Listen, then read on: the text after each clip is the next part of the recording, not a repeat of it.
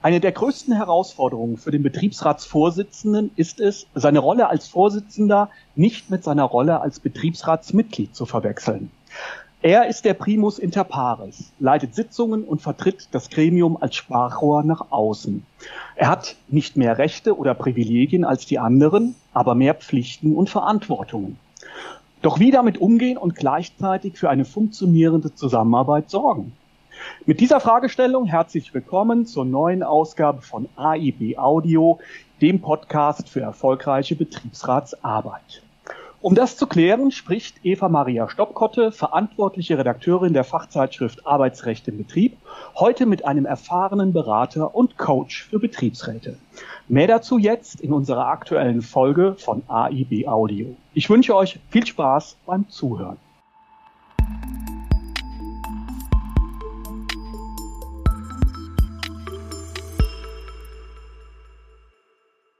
Viele Betriebsratsvorsitzende und Stellvertreter beklagen sich darüber, dass sie die ganze Arbeit im Gremium machen müssen. Ich schaue mir heute gemeinsam mit einem Experten an, wie Betriebsratsvorsitzende oder Stellvertreter die Kolleginnen im Gremium motivieren und mitnehmen können und welche Rolle dabei ihr Führungsstil spielt.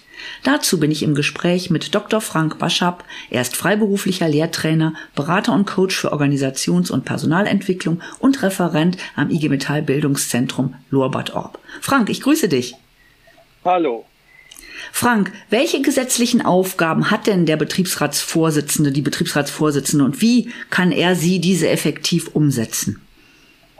Ja, ich würde in einem ersten Schritt mal so antworten, dass die gesetzlichen Vorgaben ja wirklich die Vorgaben sind, die wirklich am umfangreichsten sind, ja, und mit denen der Betriebsratsvorsitzende, die Vorsitzende auch startet, ja.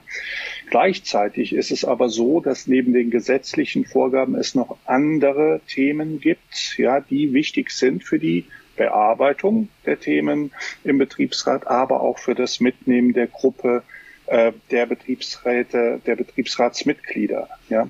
Und das heißt, die gesetzlichen Vorgaben sind relativ umfangreich und die kann man und sollte man auch beherrschen, weil die gesetzlichen Vorgaben bedeuten, oder regeln in allererster Linie die Organisation des Gremiums selbst, die Organisation der Gremiumsarbeit, das Einladen der Mitglieder, das Einladen der Nachrücker, das Setzen der Tagesordnung, das ordentliche Abarbeiten der Tagesordnung.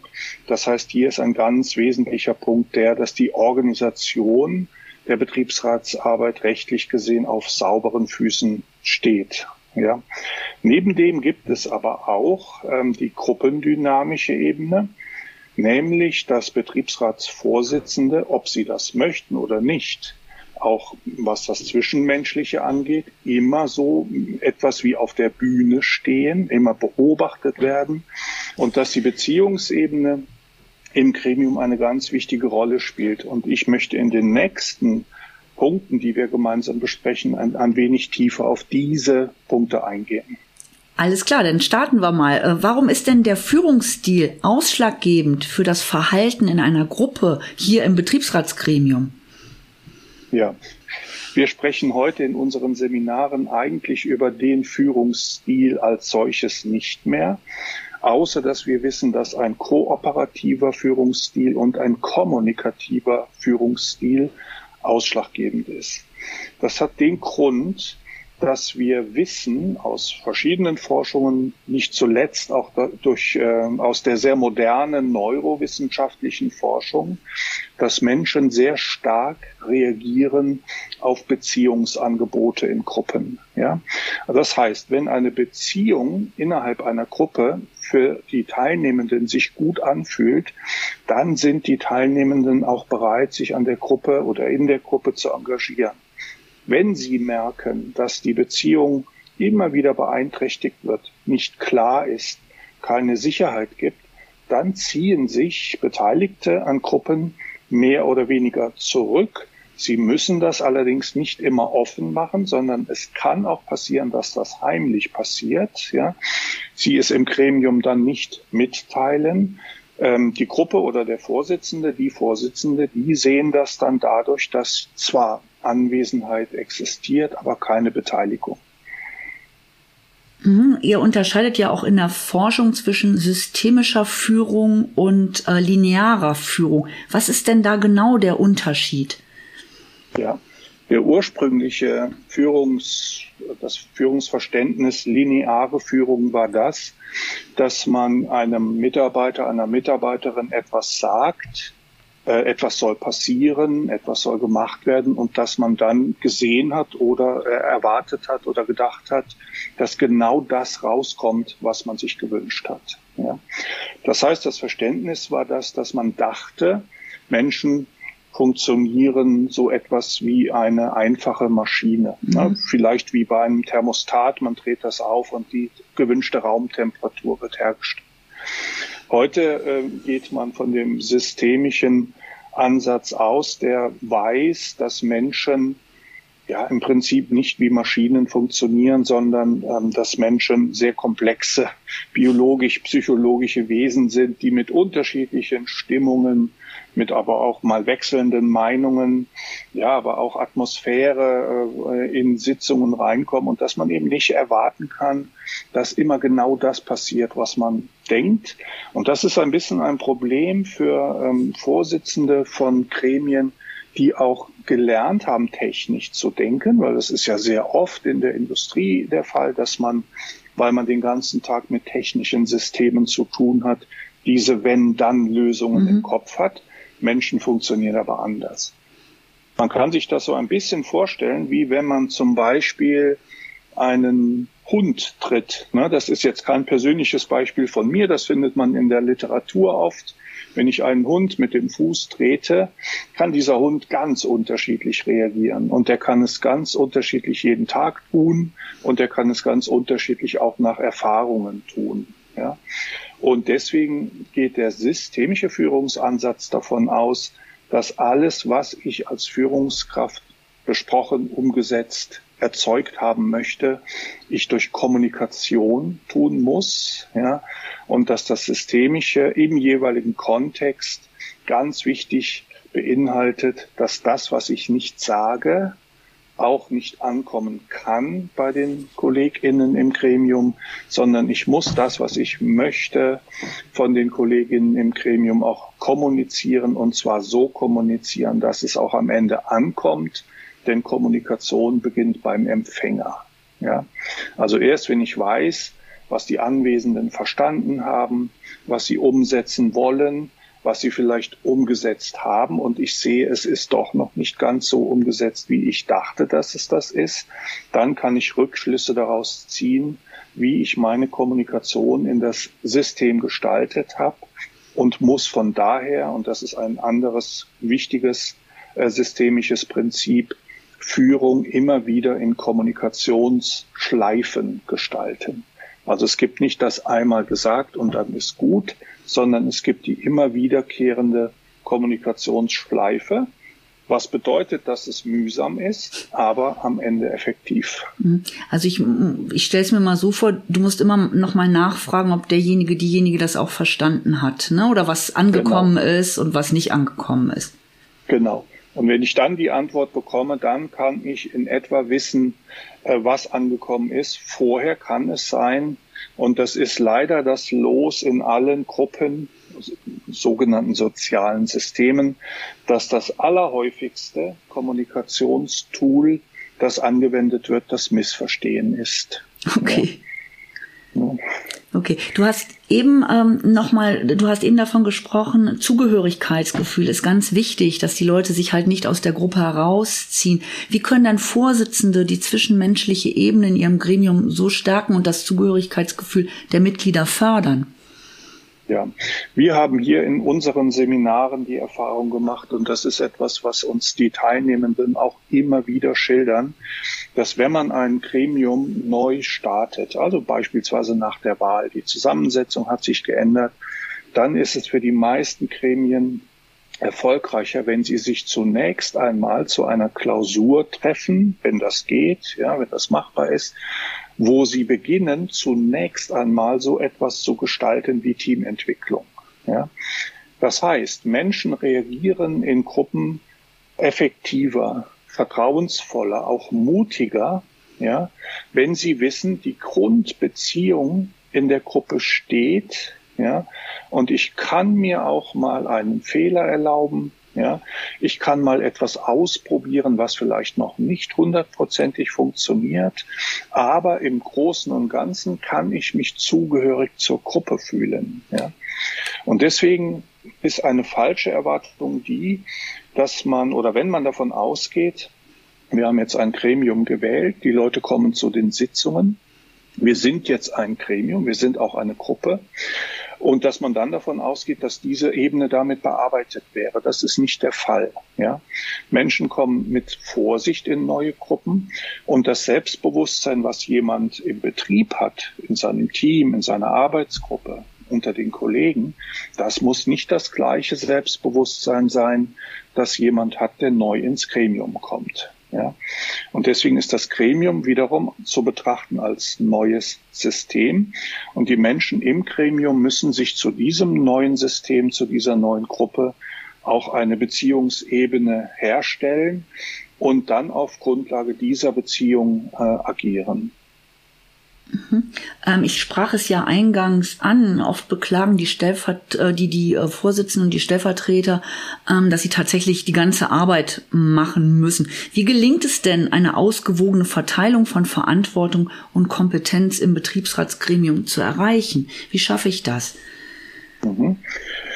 Äh, Gremiumsmitglieder kommen ja, wenn sie neu in das Gremium äh, kommen, schon mit einer gewissen Idee, ja, vielleicht auch eine Art Rebellion, ja, so ein bisschen Umsturzgedanken mhm. in das Gremium, aber stellen dann fest, ja, dass ein Gremium und vor allen Dingen äh, die Kompetenz der Vorsitzenden und Stellvertretenden, also auch der Leute, die schon länger dabei sind, dass die auch ein bisschen erschlagen kann. Ja? Und dass ein Gremium vielleicht nicht das ist und Betriebsratsarbeit vielleicht nicht das ist, was man sich gedacht hat, dass es das ist. Ja? Und man hat sich ja wählen lassen, weil die Kollegen einem ermutigt haben, weil man angesprochen worden ist. Aber stellt jetzt auf einmal fest, dass es unheimlich viel Wissen braucht und Erfahrung braucht, dass man Gesetze kennen muss, dass man Gesetzestexte lesen muss. Ja?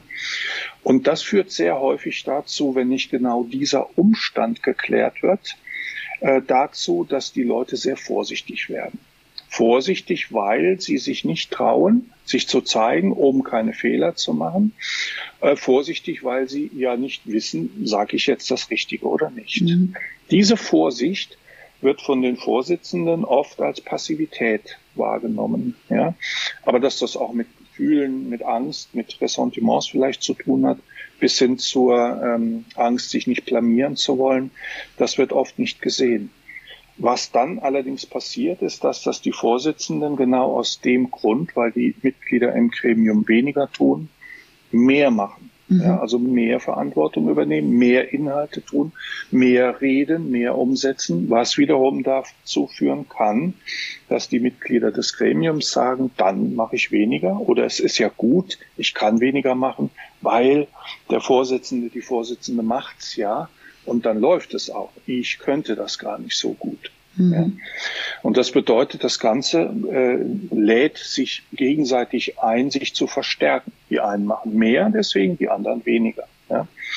Und der Trick muss der sein, dass wenn ein Gremium neu gebildet wird, ähm, die neuen und aber auch alten in Besprechungen, in Klausuren dazu gebracht werden, dazu eingeladen werden, dass gemeinsam überlegt wird, mit welchem Beitrag kann ich denn beginnen im Gremium und was könnte ein Beitrag sein, der gemäß meiner Interessen, der gemäß meiner Stärken, meiner Kompetenzen ein Beitrag zum Großen und Ganzen sein kann.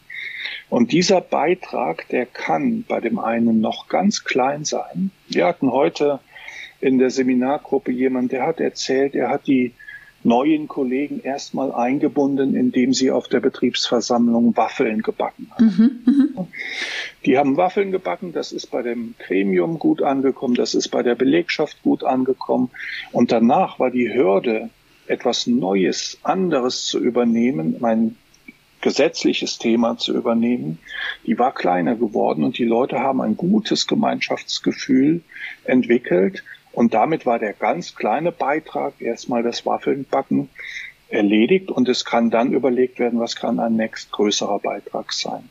Es ist ein Missverständnis, wenn man glaubt, dass Neugewählte schon das große Ganze sehen müssen und das große Ganze beherrschen müssen, bearbeiten können müssen.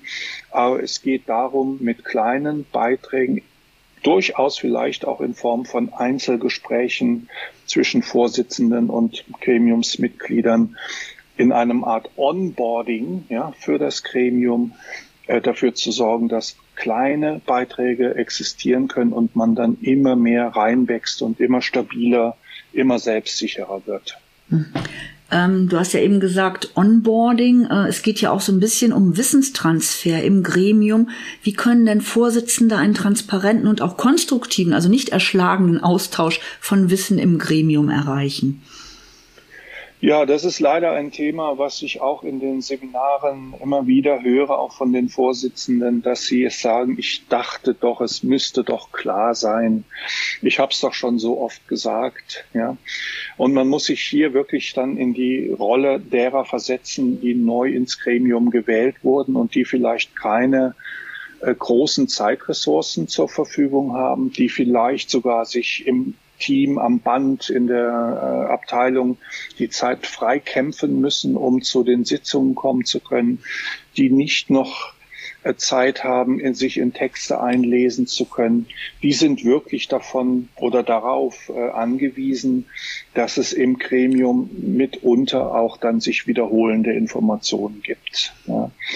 Äh, es ist falsch, da anzunehmen, dass nur weil die Leute im Gremium sind, das dann ganz automatisch läuft ja, und ähm, ganz automatisch Wissen transferiert wird. Die Vorsitzenden die sich viel mit Themen beschäftigen können, haben einen Wissensvorsprung. Und der wird immer größer, ja, weil sie sich beschäftigen, weil sie auch Fortbildungen machen.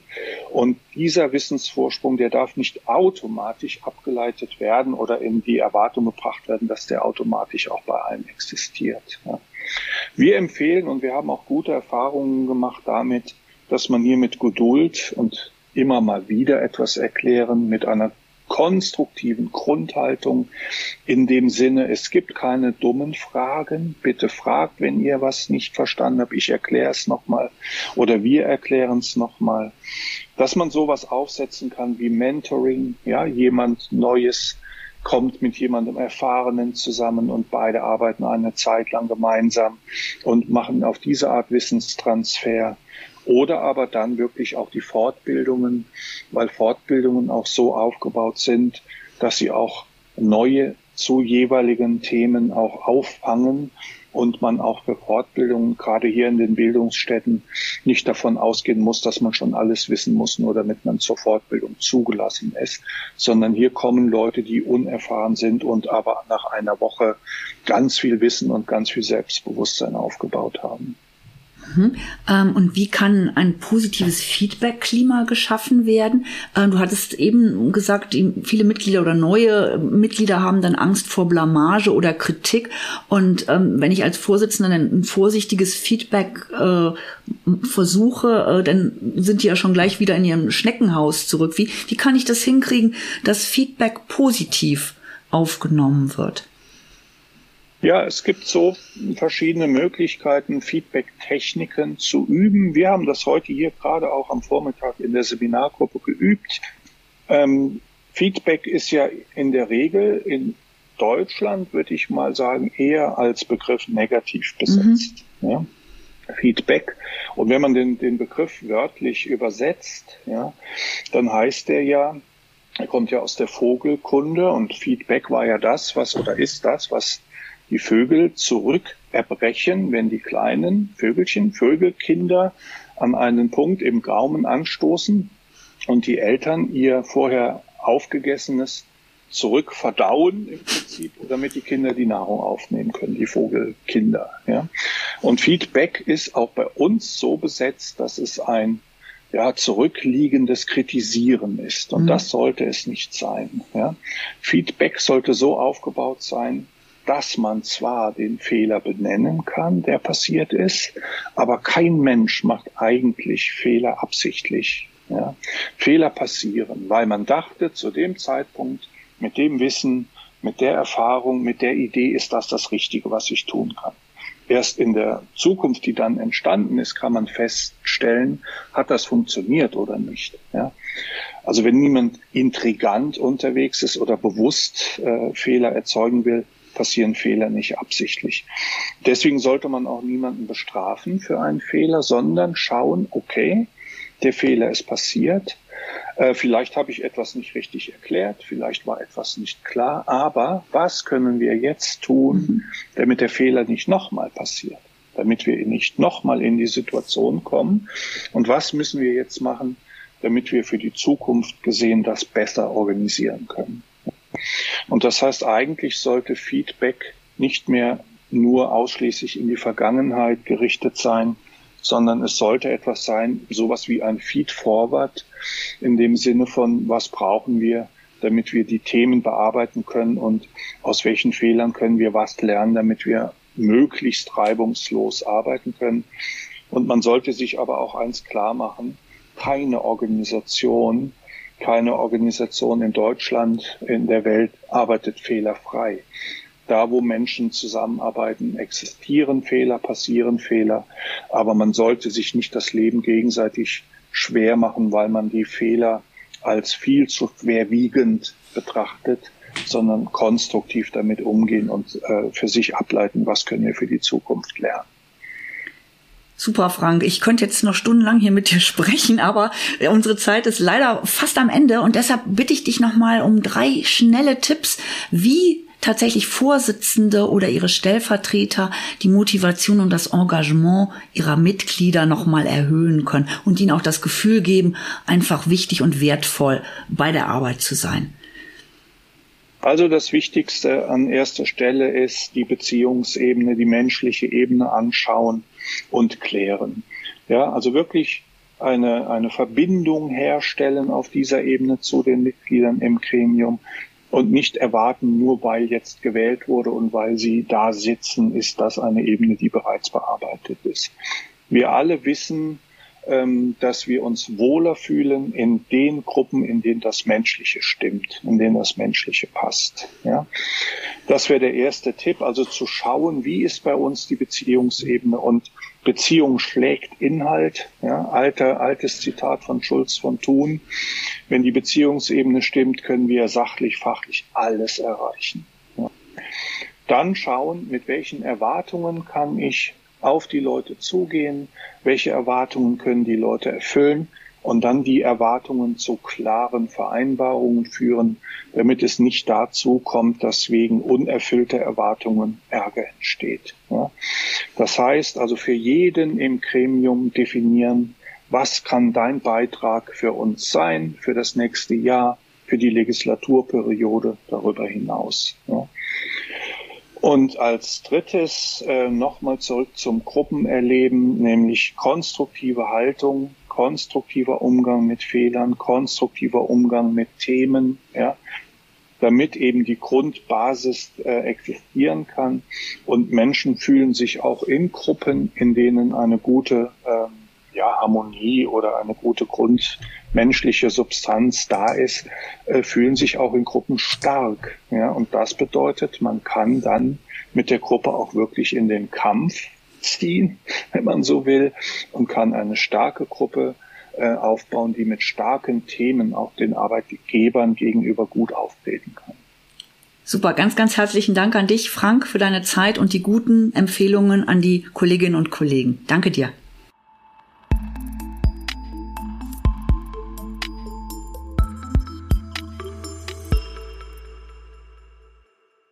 Wenn ihr jetzt mehr Informationen rund um Führen ohne Herrschen im Betriebsrat haben möchtet, dann empfehlen wir euch einen intensiven Blick in die aktuelle Februarausgabe von Arbeitsrecht im Betrieb. Hier könnt ihr in Ruhe nachlesen, was Frank Barscher brät, um Fallstricke zu vermeiden und welche falschen Vorstellungen oft mit der Position des Betriebsratsvorsitzenden verbunden werden. Wenn ihr die Arbeitsrecht im Betrieb noch nicht kennt, dann wird es jetzt Zeit, dass ihr mal einen Blick hineinwerft. Auf unserer Website könnt ihr jederzeit einen kostenfreien Test anfordern. Ihr bekommt zwei aktuelle Ausgaben und zusätzlich den Zugang zu den umfangreichen Online-Inhalten. Alle weiteren Informationen und die passenden Links findet ihr wie immer in den Show Notes. Schaut also mal hinein. In der nächsten Folge von AIB Audio geht es um den Schulungsanspruch ordentlicher Betriebsratsmitglieder. Wir sprechen dazu mit der Rechtsanwältin Claudia Stiel aus der bekannten Frankfurter Kanzlei Steiner, Mitländer, Fischer. Das war's für heute. Empfehlt uns gerne weiter und liked uns. Bis bald zur nächsten Ausgabe von AIB Audio, dem Podcast für erfolgreiche Betriebsratsarbeit.